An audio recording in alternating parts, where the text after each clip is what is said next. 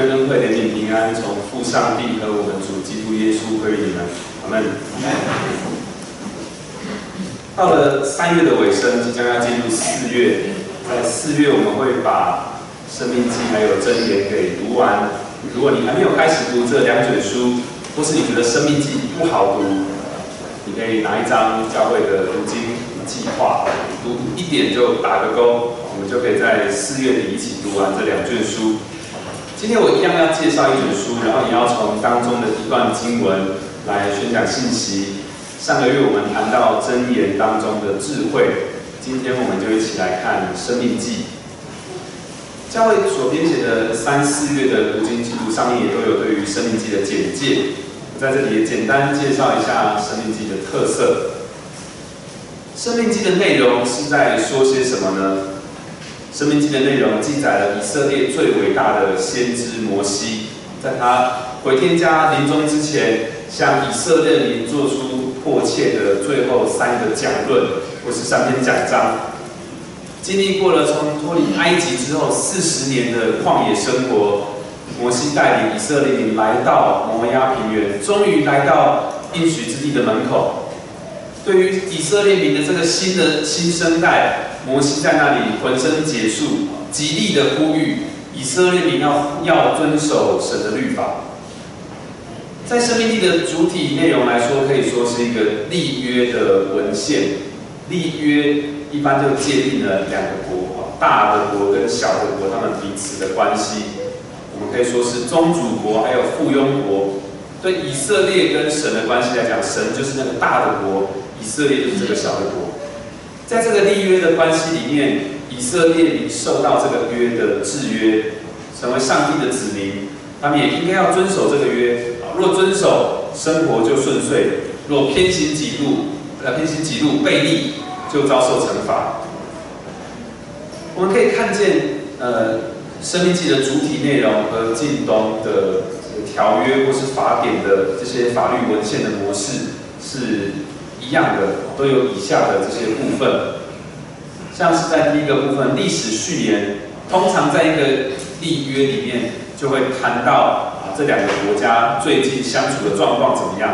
特别这个大的国家呢，他就还会夸耀一下，说自己是多么的善待这个小的国家。哎呀，虽然你不听我的话了，虽然你常常背叛，可是我还是让你有自己的呃自己的统治者。生命纪也这样子提醒以色列民，他们纵然是这样子背逆神，但是神还是恩待他们啊，从过去一直到现在，一直在前往应许之地。在第二个律法的这个部分，会谈些什么呢？会定得很清楚，小的国应该要对大的国有履行哪些责任的必要，包含可能定期要纳税啊，定期要缴纳贡品啊，或是要引渡逃犯，或是要支持这个大国的继承人。在《生命记》里面对以色列也有同样的要求，要求以色列啊，你要最坚定的啊遵从耶和华。在文献条款的部分写些什么呢？这里通常会写说啊，你们要把这个条约还有律法写下来哦，要存放在一个神圣的地方，要时常拿出来在公众的地方宣读啊，提醒这个小国他应该要承担的责任是什么。那么在《生命记》的二十七还有三十一章里面也都有类似的动机。最后一个部分就是咒诅或是祝福这个部分。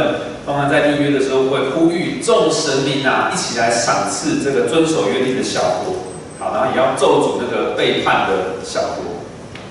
那在生命记里面，当然只有一位神，所以在二十八章里面也有谈到，呃，怎样的遵行诫命的以色列民要得到祝福。但是相反，你如果是背叛的，你如果是违背诫命的，那你有什么样的后果？在二十八章里面有祝福和咒诅。立约是件非常重要的事情，尤其这个约不是两个国人与人定的，是神与以色列民定的。因此，《生命记》是一卷非常重要的书，在旧约和新约当中都同样的重要。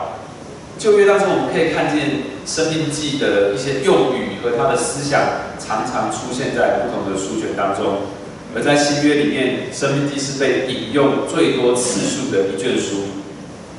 帮弟兄姐妹，我们一起来读《生命记》看一看神是怎么样与他的子民立约，我们也看见神怎么样恩待他的子民，恩待我们，还有神期望我们过什么样的生活。那么现在我们就一起来看今天的经文，我要请各位翻开《生命记》二十六章，《生命记》二十六章一到十一节。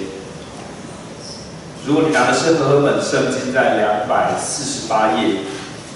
如果你拿的是比较大本的双排版的圣经，在两百八十八页，投影片上面也有今天的经文，《生命记》二十六章一到十一节。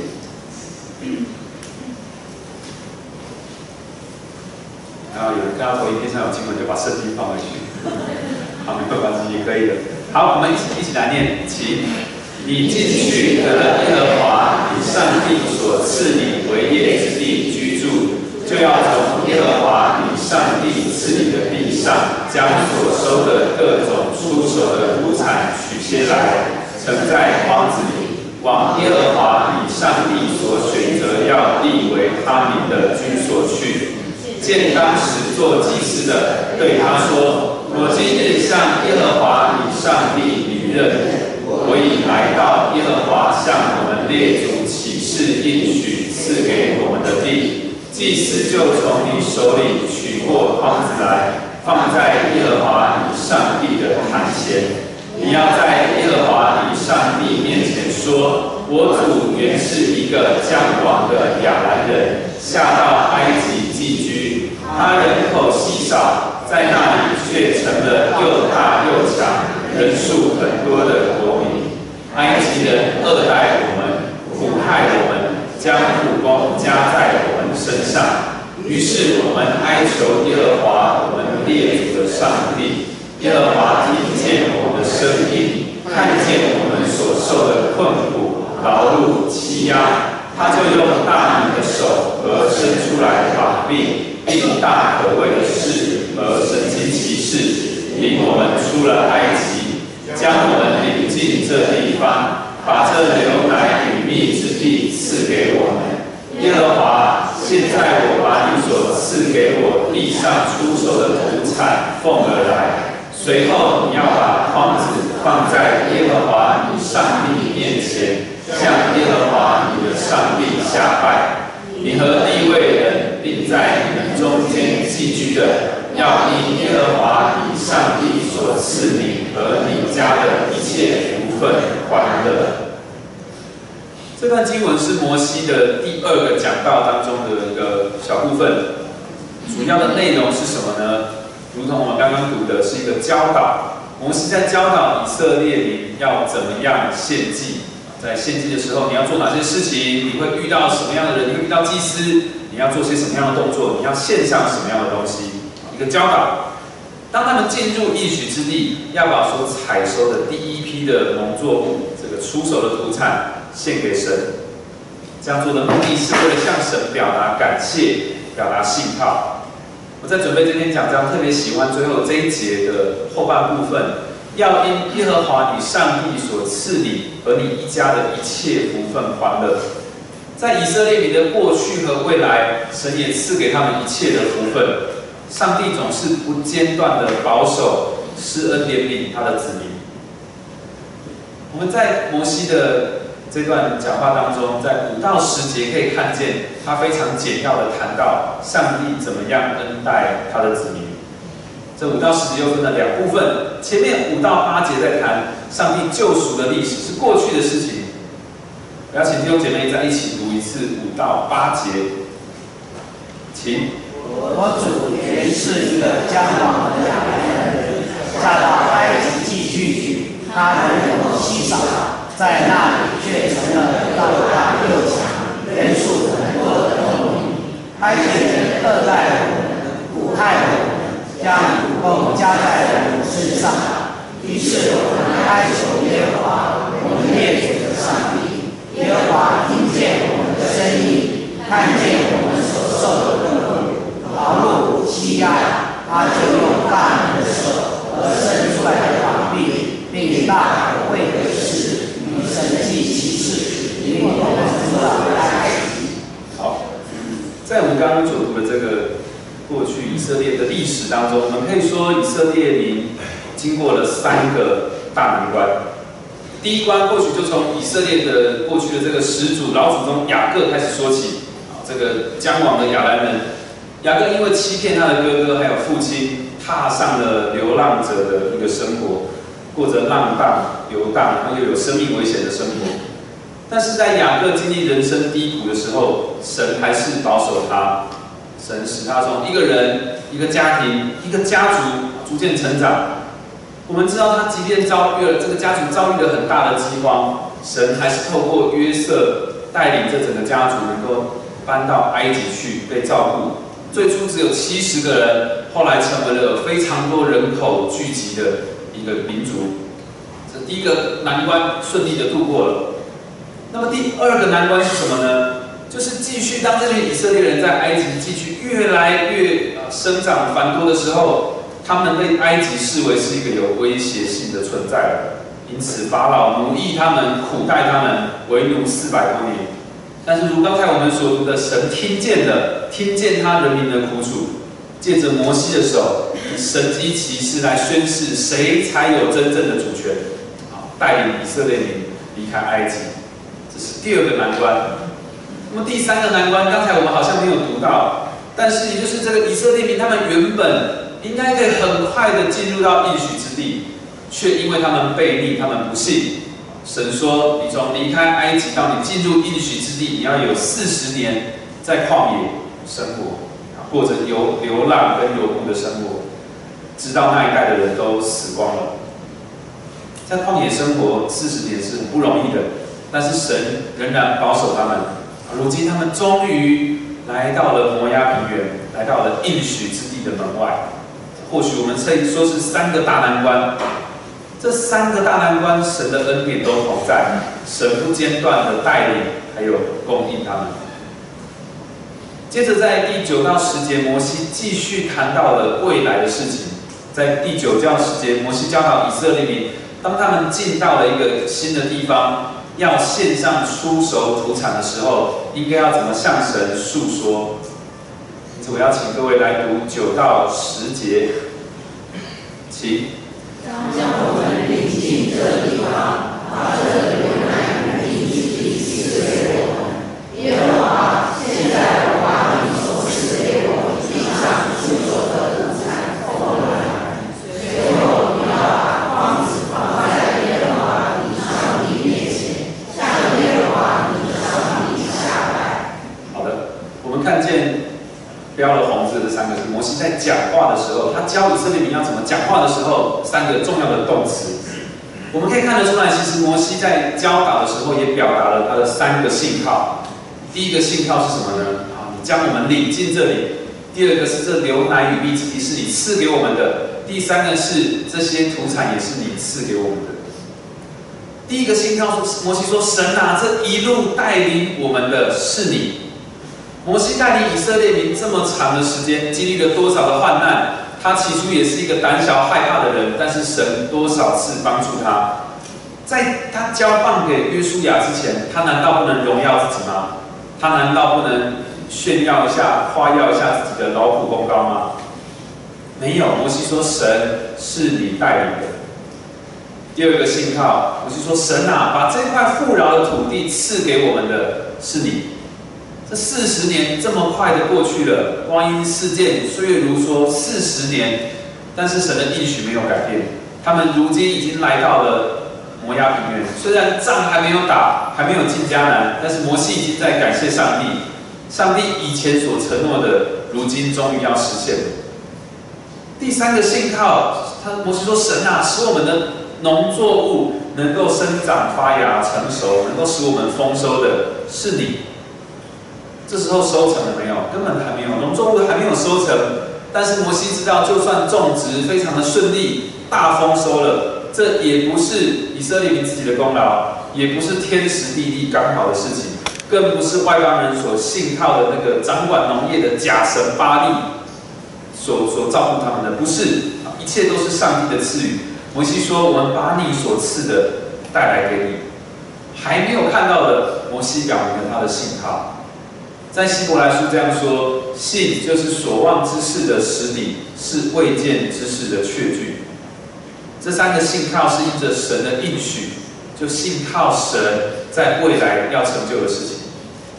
在一个崭新的土地、一个新的国度献上出手的果子，来表表明对神的相信。即使到了一个新的地方，神的供应还是足够的。神依然在每日赐下他们日用所需的饮食。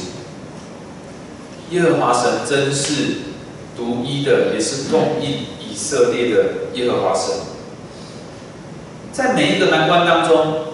以色列民是不是能够宣认他们对神的信靠呢？神要他的子民来相信，他是一位独一的神。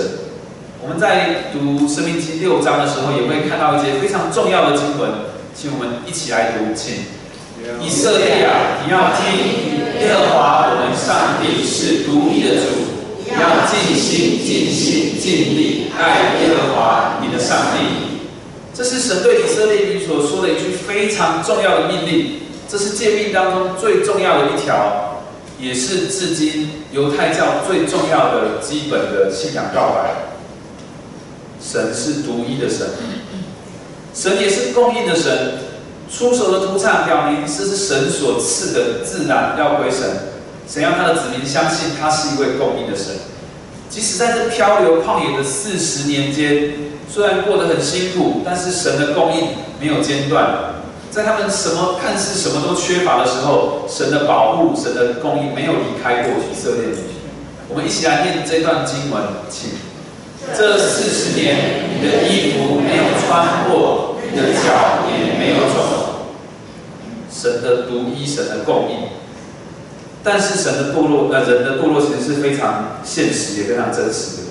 在以色列的整个历史当中，我们虽然看见神不断的保守和恩恩赐他们，我们也更多看到以色列民的背逆，他们一而再再而三的败坏，是忘恩负义的。弟兄姐妹，如果你身边有这样的一个人，他的状况不太好，他的生活也不太理想，工作也不顺遂，他甚至他的家庭经济可能出现一些问题，但是你对他很好，非常照顾他。你每次有什么好的东西，你都先想到他，跟他分享。你预先看到他可能会遇到什么样的困难或危险，你也都先告诉他。对待他就好像自己的弟弟妹妹，或是你自己的儿女后辈一样。你也发现，在你的陪伴之下，他的情况是慢慢好转的。但是呢，有一天你却发现，这个人其实对你没有对等的信靠。他虽然接受你的恩惠，其实心里啊不是完全的信任。然后你渐渐的发现，哎，他在其他人面前在谈论你的时候，不是总是讲些感谢，好像他常常出卖你哦，在别人面前埋怨你。你带给他的帮助其实真的非常的宝贵，但是啊，他总是在自己的同事、朋友、家人面前乱说话。啊，他为什么要给我这些帮助呢？省省吧，何必呢？啊，我以前过得还比较好啊，早知道就不要接受他的好处了。天知道他在打我什么主意，在算计些什么。好，弟兄姐妹，如果你身边出现这样的人啊，感谢上帝给你一个磨练爱心还有耐心的机会。也是因着常常我们遇到这样的事情，或是你身边不完美的人，我们也体会稍稍体会上帝的心，因为这些以色列民就是这样子的对待这位。恩待他们的上帝，我们就一起来看一下这些罪人是如何忘恩负义的得罪神，或者说我们这些罪人是怎么样的得罪神。首先，这些以色列民他们不相信上帝会供应。最明显的例子就是，当神带领以色列民离开埃及之后，这些人就开始疯狂的抱怨神，他们不总是感谢神的，他们屡次的埋怨试探神。在民数记第十四章记载，神说：“这些人虽看见我的荣耀和我在埃及和旷野所行的神迹，仍然试探我这十次，不听从我的话。这十次指的是好多次啊！你去翻，你可以翻到超过十次。以色列民挑战神、试探神的记录都被记录在圣经里，是清清楚楚的罪状。他们做什么做了什么事情呢？吵着要水喝，吵着要吃肉。”他们居然说我们以前在埃及过得还比较好，吃的还比较好。神说安息日没有玛纳可以收取哦，他们不听话，偏偏要去找。神说要按照祭司的吩咐献祭哦，他们偏偏不听话，在那里狂欢作乐，吃喝玩耍。最后，当这个探子经历了四十天从迦南地带了消息回来，这些人相信吗？不相信，他们不相信探子看到的，他们不相信神可以带领他们进入这个迦南地。这终于使得神要惩罚他们。消息，呃，探子打探消息四十天，这些人就被神处罚，以四十年的旷野流浪来赎罪，一年抵一天。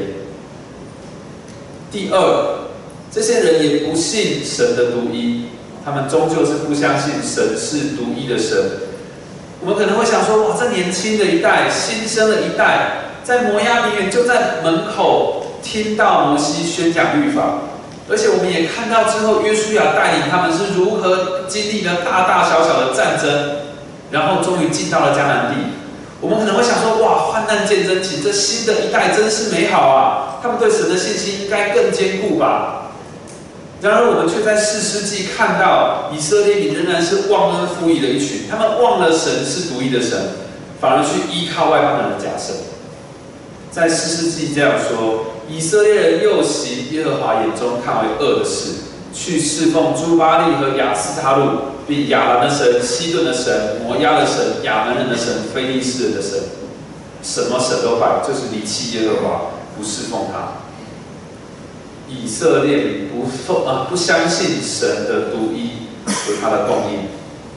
我们也是，我们不要觉得以色列就是圣经当中那个不好的榜样，我们就是以色列，我们就是那群犯罪的人。我们虽然会跟别人的别人介绍说啊，我们的神是独一的，没有人可以取代的。我们的神是供应我们一切富足的神，但是我们却没有办法将这样的信心体现在我们的所思所想、所言所行。摩西太认识以色列民了，摩西也太认识罪人是什么样的情况，所以摩西说了一句非常沉重的话。摩西说：“我知道我死后，你们必全然败坏，偏离我所吩咐你们的道，行耶和华眼中看为恶的事，以手所做的惹他发怒，日后必有祸患临到你。”这句话说的多心痛啊，但也多真实啊！主所爱的弟兄姐妹，我们无法信任神的独一和供应，我们常常落入试探里面。有时候我们没有，甚至不感觉到我们偏离神的带领。有时候我们根本没有发现我们不相信、不依靠神。有时候我们落入试探里，我们明明知道，但是我们却还是去从神以外的对象来寻求帮助。前面我们讲了一个例子：如果你有个人对你很好，但是他忘恩负义，我想你应该会感受到一种羞辱。但是其实我们每一个人就是这样子对待神。而且情况更糟，因为我们不是得罪了一个人，我们是得罪神。这不只是一个选择题而已。我选择了从谁那里得到帮助，我选择了你，我不得罪他，没有这回事。这是非常严重的羞辱。我们不相信神的供应，我们不相信神要成为我们的神，这是罪的原貌，就是不相信。我的大儿子啊，在两岁的时候经历过一个可怕的状况，就是。有一次我们过年回乡下，他热痉挛发作。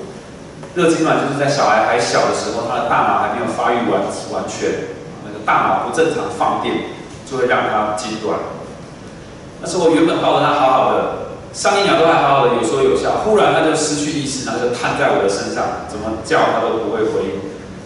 啊，我们夫妻没有遇过这个状况，吓死了。啊，我的妻子非常紧张，他就喊得很大声。啊，在那个街头巷尾都听得到他的声音，但是我马上进入了一个分析还有判断的模式里面。我在想，哎，我儿子是不是假装的？他是不是在玩？他是不是吃到东西噎到了？哎，他刚有没有被什么虫咬到中毒了？我当时甚至还有余力去思想、去思考，说，哎呀，我的妻子也叫太大声了吧？那他应该保持冷静，还没有那么严重。但是你知道吗？我自以为我是稳定的那一方，我是比较呃在当下我是可以做出好的判断的。事实上，在整个事情顺利落幕，孩子也恢复健康之后，我最大的检讨就是我太相信自己的理性了。当孩子在未知的危险当中的那个第一个时间点，我居然不是专注于他的呃危险，我我不是马上在心里面求告上帝，我反而是认为我应该可以分析这怎么一回事吧，我应该可以找出原因，我应该可以等待一下再观察看看。所以其实我不自觉的让自己的理性拥有一个主权，我的理性好像在对我说啊，交给我处理吧，没有什么是我想不透的。来来，我帮帮你，我帮帮你找到解决的方法。啊，你现在要祷告啊，再等一下，急什么？马丁路德他也用非常难听的话来描述理性，因为理性其实常常干扰我们信靠上帝。我们的理性常常让我们觉得。啊，过去的经验足够了，让我们来面对现在还有未来的困难。所以，我想这也是为什么我们不总是来求告神，因为我们很相信自己的判断。有时候，我们也很相信自己对上帝的认识。我想说，哎呀，上帝应该不会帮助我，不会听的。你看这个事情都发展成这样子的，神还有可能改变他吗？不会了。有时候，我们甚至没有发现我们自己没有求告神。我们靠自己去面对困境，但是等到状况变得糟的时候，我们还理直气壮的来埋怨神。神，你看你都没有保守。弟兄姐妹，我们总是落到一个试探当中跌倒，失去我们对神的专一，怀疑这位神根本不会供应我们。我们不相信神是独一的，是供应的。我们不相信他是独一的供应者。我们就会想要从神以外的对象去拿取、去要、去讨，我们就会开始在想：哎，我们应该做什么来赚更多呢？来得到更多呢？我们开始失焦，把这些得失放在我们自己或别人的身上，我们就不单单仰望神的供应。那么，因为这样子的罪是影响我们和神的关系，也就影响我们和别人的关系，我们就在爱邻舍的这个事情上面有亏损。我们不满足于上帝给我们的恩典，好，我们就还想要更多，想要从别人那里得到他所拥有的，这就是贪恋。十诫的第九、第十诫就是要指出我们每个人都有贪恋的罪，这是神不喜悦的。第九条诫是怎么说呢？我们一起一起读，请你不可贪恋人的房屋，这是什么意思？请我们应当敬畏、亲爱上帝。因此，就不用阴谋夺取他人本应承受的产业或乌云，或冒充有理以据为己有，反要帮助照顾他，以保守不失。第十条戒也讲到不可贪恋。第十条戒怎么说呢？请你不可贪恋你的妻子、仆婢、牲畜，并他一切所有。这是什么意思呢？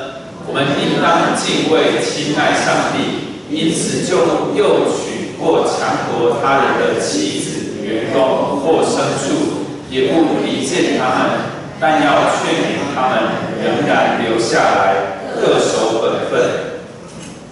处境有一点不一样，我们没有不必，没有牲畜。第九条、第十条这看起来是要我们不要对别人的不动产还有动产去抱存不好的意念，但是回归到内心，这就是一个贪恋的议题。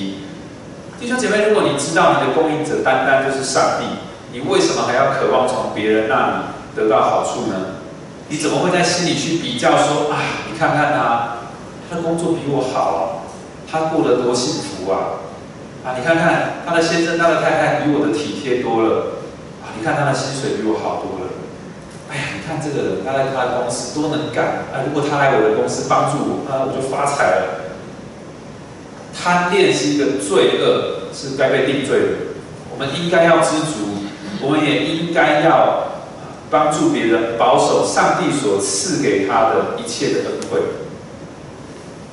神要以色列民献上出手的土产，就是要他们表明信心所属的对象是谁，不是别人，不是管农业的那个假神巴利啊，就是独一的神耶和华。人生的路上充满了大大小小的试探，好像大大小小的坑洞。就算我们怎么走，怎么闪避，我们其实还是怎么跌倒。虽然我们说在哪里跌倒，你就在哪里站起来，我们站起来走几步，我们一定跌倒。但是我们就看见有一个人是不曾跌倒的，他虽然经历过我们所有会经历过的试探，但是他都胜过了。在福音书里面记载了耶稣基督在旷野受到撒旦的三次的试探。撒旦以什么东西来试探耶稣呢？当耶稣基督饥饿、身体软弱的时候，撒旦试探他。撒旦以世界的荣华富贵来试探耶稣。最后最邪恶、最恐怖的也是撒旦要试探耶稣，他跟圣父之间的关系，他要试探天父对他的保护。撒旦这些试探都是要破坏耶稣基督还有圣父的关系，啊，他要耶稣去否认上帝的供应，要耶稣基督到羊圈外去找草吃，这是非常可怕、邪恶的计谋。但是耶稣基督都胜过了，耶稣基督以神的话来回应撒旦，这给我们一个提醒：我们越熟悉神的话，在我们遇到困难的时候，神就以他的话来帮助我们。耶稣基督使用的话。是很特别的，不止单纯是神的话而已，都还是出自于《生命记》。我们就来看一下这几段精彩的对话。撒旦说的第一个试探说的第一句话是什么呢？你若是上帝的儿子，可以吩咐这块石头变成食物。我要请姐妹来读耶稣基督的回应，请。人活着不是单靠食物，乃是靠上帝口里所出的一切话。耶稣的第一个回答引用了《生命记》第八章，连接到以色列民在旷野所过的四十年生活。你也要纪念耶和华你的上帝在旷野引导你这四十年，是要苦练你、试炼你，要知道你心内如何，肯守他的诫命不可。他苦练你，任你饥饿，将你和你列祖所不认识的玛纳赐给你吃。使你知道，人活着不是单靠食物，乃是靠耶和华口里所出的一切话。撒旦第二个试探又来了，这一切权柄荣荣华我都要给你，因为这原是交付我的，我愿意给谁就给谁。你若在我面前下拜，这都要归你。请弟兄来读耶稣基督的回复，请。经上记着说，当拜主你的上帝。单要信奉耶稣基督的第二个回答来自《生命记》六章：你要敬畏耶和华你的上帝，侍奉他，指着他的名起誓。撒旦最邪恶的第三个、最可怕的试探也来了。你若是上帝的儿子，可以从这里跳下去，因为经上记着说，主要为你吩咐他的使者保护你，你他们要用手托着你，免得你的脚碰在石头上。耶稣基督怎么回答呢？我们一起来读，请不可试探主你的上帝。这第三个回答是从《生命记》六章来的，你们不可试探耶和华你们的上帝。耶稣引用《生命记》来回复撒旦，不是凑巧的，这很清楚的表明，耶稣基督在旷野所受的试探，与以色列的失败，与我们所遭遇的失败是有紧密的关系的。当初以色列不相信探子在旷野呃在埃在迦南四十天的探寻，啊，神以四十年一年抵一天来要他们赎罪，赎成功了吗？以色列不再犯罪了吗？我们不再犯罪了吗？没有，人还是继续犯罪。这四十年间，以色列民也继续在犯罪。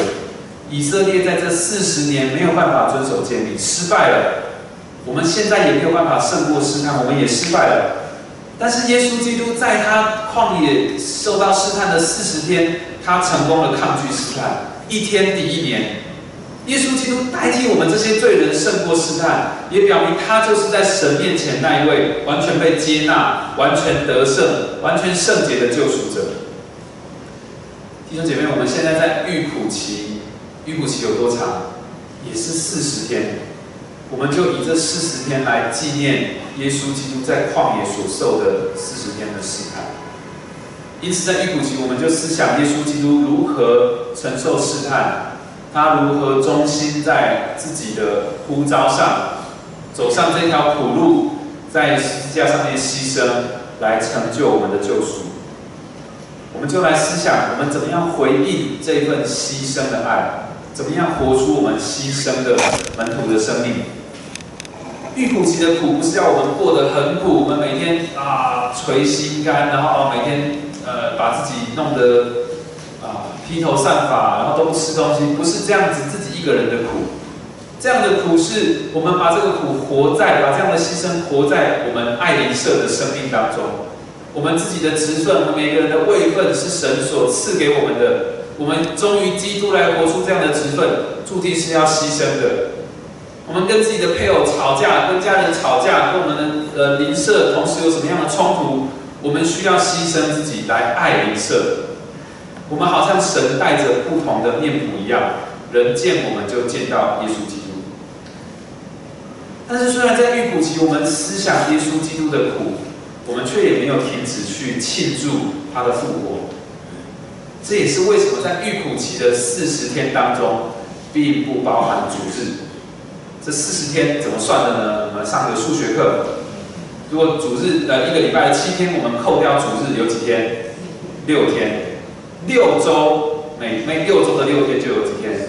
六六三十六，还差四天。这四天就再从礼拜六开始往前推，礼拜六、礼拜五、礼拜四、礼拜三，四天，四加三十六，四十。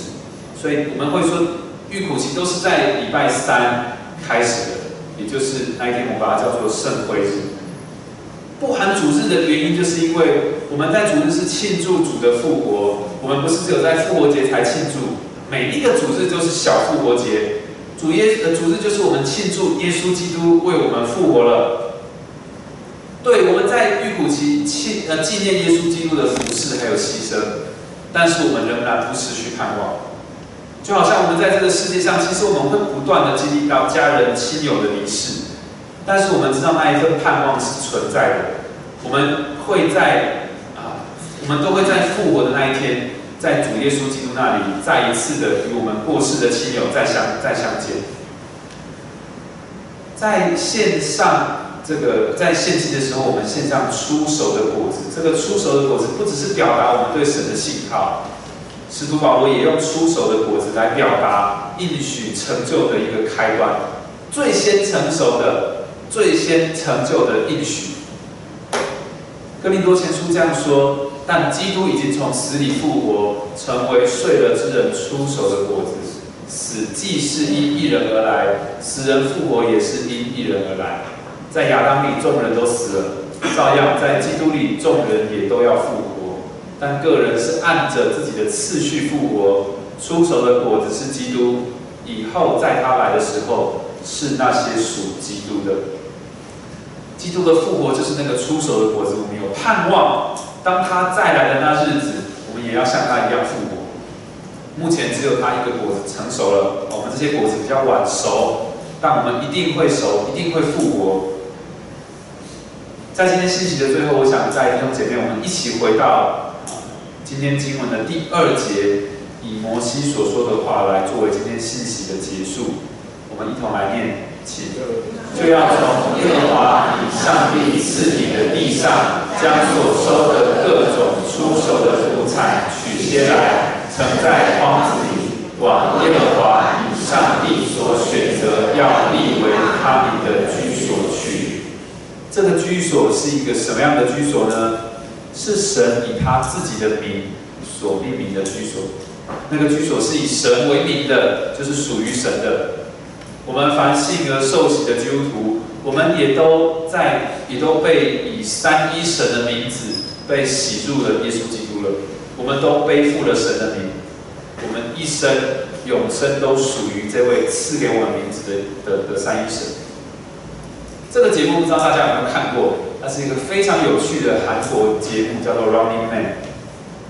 在这个活动当中，大家都会在背上贴上一个自己的名字。活动一开始，大家就要想办法去抢、去撕别人的名牌，啊，被撕下名条的人呢就输了。弟兄姐妹，我们的名字不是这样的名字，没有任何的力量，没有任何人可以把我们从我们把神的名字从我们身上给撕下来。我们的名字已经被记在生命册上，神的名字也永远在你身上。不是因为我们自己做了什么，是基督为我们做了，神透过耶稣基督赐给我们一切的福分。我们一起祷告。亲爱的天父，我们感谢你，我们虽是何等不配的罪人，但是却得到了那超乎我们所求所想的恩典。当我们每次掉入试探，你没有放弃我们，你仍是以圣灵来提醒我们，将我们寻回。